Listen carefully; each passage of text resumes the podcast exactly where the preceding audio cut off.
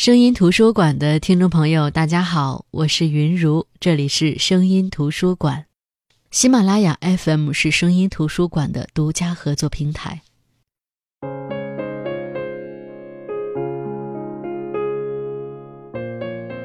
一般情况下呢，我是不怎么看推理小说的，即便看，也是东野圭吾之类的。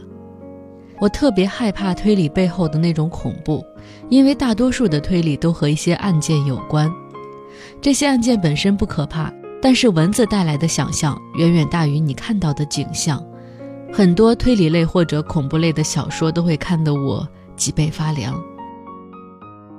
因为真的有很多朋友再三推荐我看，我才又一次看了一本推理小说《真相推理师善变》。这次看书中间没有任何停顿，连着看了四个小时，一口气看完的。看完时是晚上的十二点四十六分，直接结果是不敢闭眼，不敢关灯，于是只能打开手机看《快乐大本营》，让自己分心。在后来极度困的时候，手机声音调小，放在耳边，听着听着睡着的。然后，在我自己缓了几天，可以消化那些让我脊背发凉的文字之后，今天我选择分享这本书，让更多喜欢推理小说或者说尝试去读推理作品的朋友关注到这本书《真相推理师善变》。《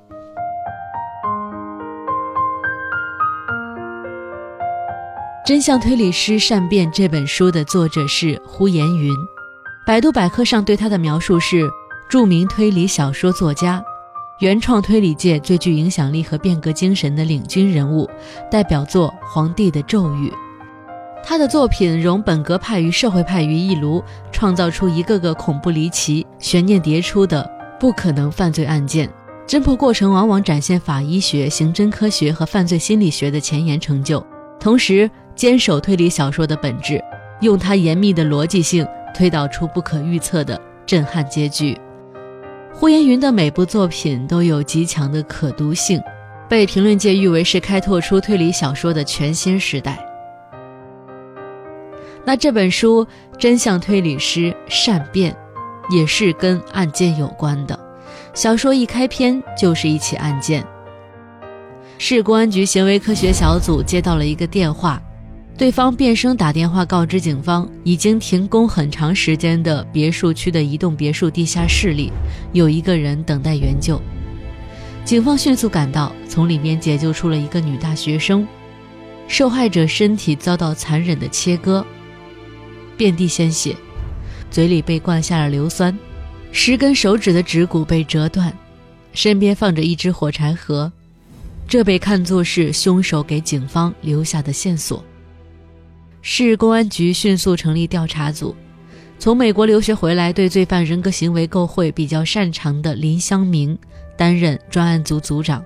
他迅速成立小组，于是擅长刑事鉴别的刘思邈、法医专家雷荣、有敏锐洞察力的《法制日报》记者郭晓芬，以及林香明的高中同学、曾经的推理天才呼延云，一个个登场。这个在别人看来纯属草台班子的小组，其实每个人都有自己特别擅长的一部分。可是，没等他们反应过来，接下来第二起杀人案、第三起杀人案、第四起杀人案出现，杀戮无休无止，血腥不断升级。到底哪些是凶手设置的诡计？哪些是凶手不小心留下的线索？这些究竟是一个变态凶手的连环杀人案？还是多个凶手作案的巧合。专案组一步步接近真相，但是也一步步走向歧途。当所有人以为成功破案的时候，死神却一步步向推理者悄悄逼近。可以说，这本书在看的时候真的是让人目不暇接，即便有些情节让人脊背发凉，但是你不知道真相。就是舍不得把书放下，而所有的真相只在最后一页。也确实，看书的过程，我自己也在不断推理，但是不到最后，真的永远不知道真相。那为了避免有过多的透露，关于情节，我觉得就点到为止吧。以前呢，我对于案件推理的了解水平几乎是都停留在《重案六组》这部电视剧上，还有小时候把我吓得不轻的《红蜘蛛》。虽然对推理小说没有什么研究，但是我也知道，一个推理小说的好与不好，就要看它的情节和逻辑。情节是不是丝丝入扣，是不是跌宕起伏，逻辑是不是够严密？如果逻辑性不强，大家看起来会漏洞百出；如果情节设置不巧妙，很容易看着看着就推出凶手是谁。那如果说我们看一部这样的推理小说，一直有看下去的欲望，但是又不能特别准确的去判断出凶手是谁。可是根据作者的描写，又能隐隐约约的感觉到是这个人，或者那个人。最后跟随作者自己布下的疑点一起找到真相，这种感觉其实蛮爽的。其实这就是优秀推理小说要具备的。很庆幸《真相推理师善变》，我觉得是这样的一部小说。而相比其他，这本书比较难能可贵的是，你能找到一些最新的侦查技术。对我而言，真的是让我知道了一些破案的专业知识，比如什么是犯罪行为剖析，什么是刑事鉴识学科，什么是痕迹检验，什么是罪犯人格行为构绘，甚至除了故事，作者在展现案情和推理的过程当中，也揭示了一些我们社会当下存在的一些问题，比如道高一尺，魔高一丈，越来越多的犯罪分子开始运用高科技。他们具备反侦查能力，但是我国大部分的公安机关破案手法仍旧落后，思想思维也跟不上现代化犯罪作案手段。当然，小说里也提到了一些腐败官员和奸商勾结行贿受贿，利用公权谋私，给公安机关施加压力，使得案子审不下去的情况。这在现代社会当中可能也是存在的一个现象。还有就是。这个社会的浮躁，不健全的家庭对子女教育的漠视，或者子女长期忍受不健全家庭带来的伤害，比如这本书一开始案件的受害人陈丹，小时候遭到继父强奸，在母亲发现后，继父打死了母亲，后来又长期受到继父的凌辱，在这样的环境下长大，心里有一定的偏执或者扭曲。当然，我们现在的一些不良媒体也没有职业道德。在报道案件的时候，对情节描述详细以博眼球，导致模仿作案发生。当然，有些记者也会做出自己的臆测，导致犯罪分子警觉，公安机关压力颇大。这也是推理小说的一个特点，就是通过推理本身，一定会有对当下社会或者生活人性的一些反思。值得一提的是，作者呼延云在这本书中，通过一些人物的心理挣扎和描写。凸显出他自己对于这个社会、这个时代的反思。比如说，小说的人物之一呼延云是一个推理高手，正因为很多事情通过推理，他能够看到更多的真相、更多的死亡，这些是一般人企图掩饰或者不能理解的真相和死亡，所以他被大家认定为疯子、神经病。交往的女朋友水性杨花。却可以提前倒打一耙地告诉周围人，他呼延云是一个朝三暮四之人。对爱情有洁癖的呼延云恨透了那个像妓女一样可以随便跟男人上床的女朋友，他也几乎没有朋友。那些原本和他一样喜欢推理的人，都因为社会现实和他越走越远。原本布满荆棘的道路上，我们需要彼此搀扶，但是当同路人越来越少的时候，他感到举步维艰，于是开始整日酗酒，企图用酒精来麻痹自己。其实，我觉得呼延云这个角色代表的不仅仅是推理和真相，他的处境几乎可以代表一批有梦想、有赤子之心的人，但在社会这个染缸里，能保证保持自己原色的人几乎没有。为了不被同化，他们抵抗住所有的侵蚀。却无奈变成了最孤独的人，他们抵抗住所有的侵蚀，却抵抗不住孤独对自己内心的侵蚀。我想听到这里，应该有很多朋友都注意到了，呼延云这个人物的名字有点熟悉。是的，小说里他是主人公之一，而这本书，这本小说的作者，也叫呼延云。看小说的时候，我看到这个名字，我停顿了一下，赶紧看封面，真的是一模一样的名字。于是我特别疑惑地看了下去。我一直在想，作者是想通过呼延云这个角色表达什么呢？是不是作者也有诸如此类的心境或者处境？直到后来，我看到了作者自己的回答。在一篇报道当中，呼延云自己解释说。这是他向自己的偶像奎因致敬的一种方式。他最爱的作家埃勒里·奎因是美国著名推理作家曼弗雷德·班宁顿里和弗雷德里克·丹奈这对表兄弟合用的笔名，也是他们笔下的一位超级侦探。在书中，侦探埃勒里·奎因年轻时心高气傲，认为自己就是上帝，没有什么案件能够难倒他。直到有一天，他破错了一件案子。冤枉了一位无辜者，他开始忏悔。而二战中成千上万的人死去，仿佛是一场巨大的、无可挽回的谋杀案，让他对人性陷入了绝望。如果说《真相推理师善变》这本书中的呼延云真的和作者呼延云有什么相似之处的话，我想，那应该就是他们都一样曾经的拒绝投降。作者呼延云针对这本书写了一篇文章，叫《坚持是你给自己的唯一机会》。有一段是这么写的，想跟大家来分享一下。参加工作的前三年里，我几乎没有一个休息日，埋头写了一本六十万字的小说《毁灭》。这是一部纯文学作品，写得又艰苦又认真。写完，我兴致勃勃地投稿给出版社，我以为自己的作家梦就要实现了。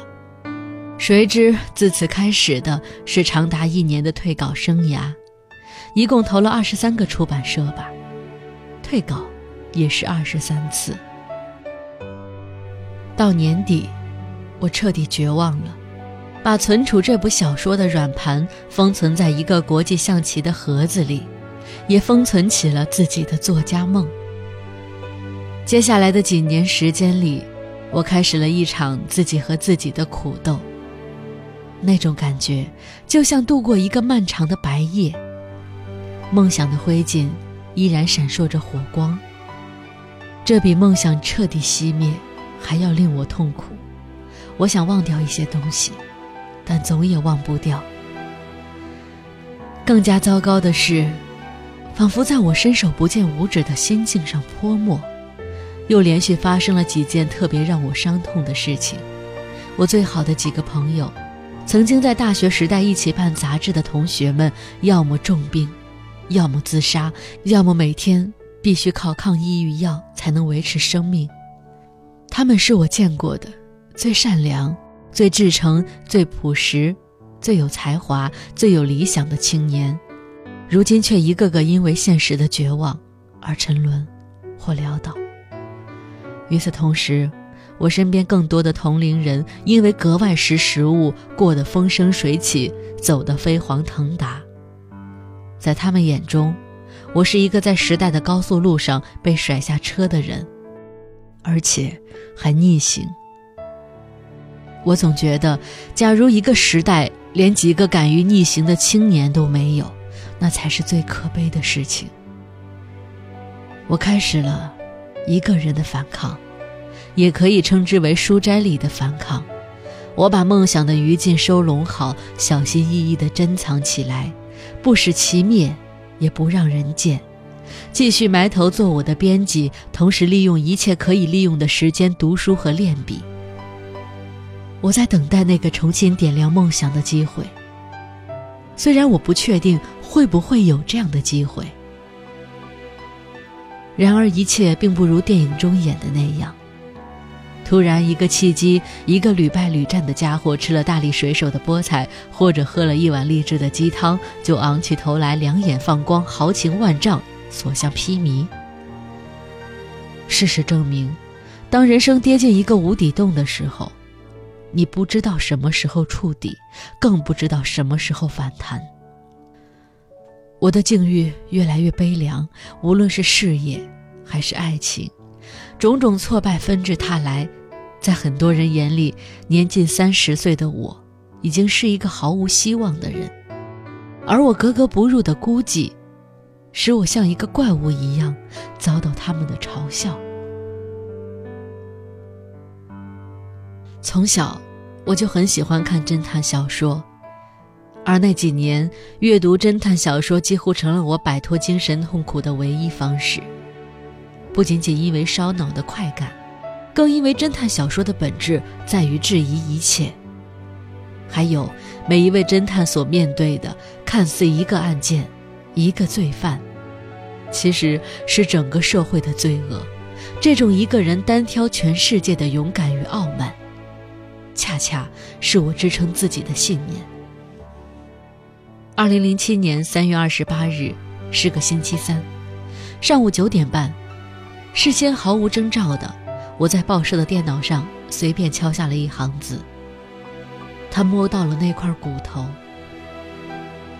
这句话是善变的开篇，我那时根本没有想到这句话有什么意义和内涵。只知道八个字里充满了入骨的邪恶，这邪恶往下会发生些什么，我不清楚，但一定很有趣，所以我决定继续写下去。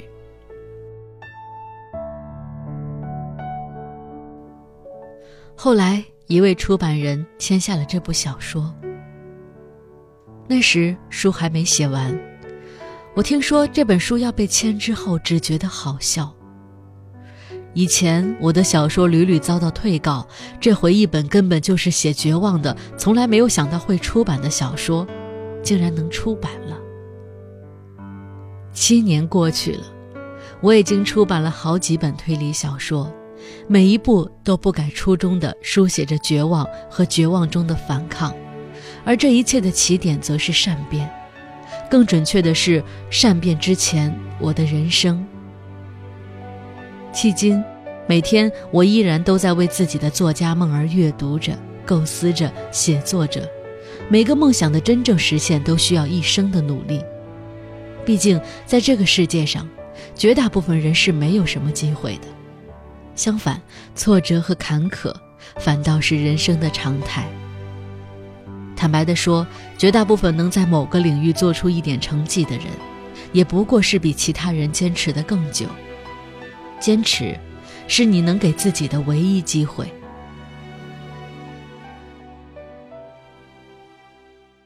其实，我觉得，通过呼延云的这篇类似于自白式的文章，我更能够理解作者本身和小说中的人物呼延云之间的共同点。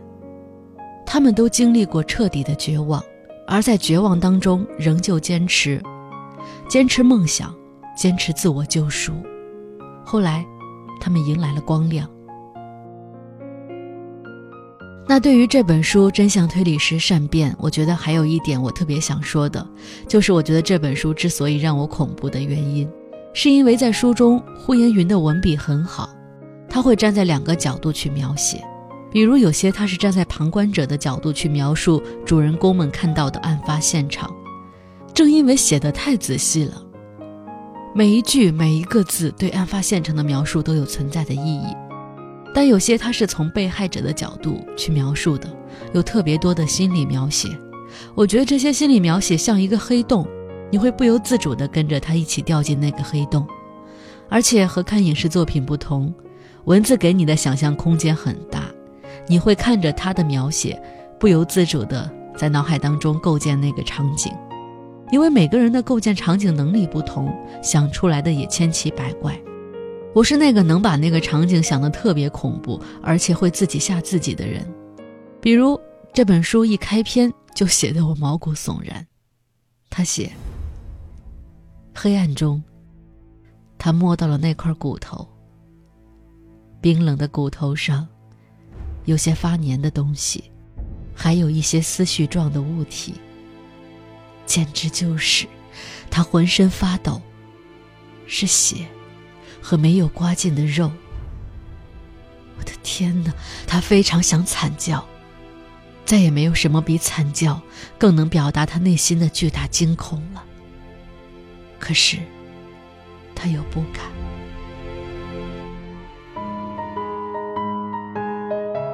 好的，这就是今天的声音图书馆。今天分享的图书是呼延云的推理小说《真相推理师善变》。其实分享这本书我已经算很克制了，呃，怕透露太多情节给大家，让大家在阅读的时候失去快感，所以我今天很多地方都是点到为止。那所谓的真相推理师，其实就是真相的探索者，但这真相绝对不仅仅是指一个罪案的真凶，我觉得更应该是整个社会呈现出的现状。在我们的社会当中，有很多人选择去接受虚假的谎言，不愿意直面残酷的真相。那呼延云曾借小说人物之口写出：这个世界上有太多的妥协者，却少有推理者。我相信，如果我们的内心都有光亮，不去麻木，不去妥协，坚持所坚持的，即使不能达到目标，也要更加努力地去接近目标。我们就是一个探索者，一个推理者。好的，我是云如，这里是声音图书馆，我们下期再见。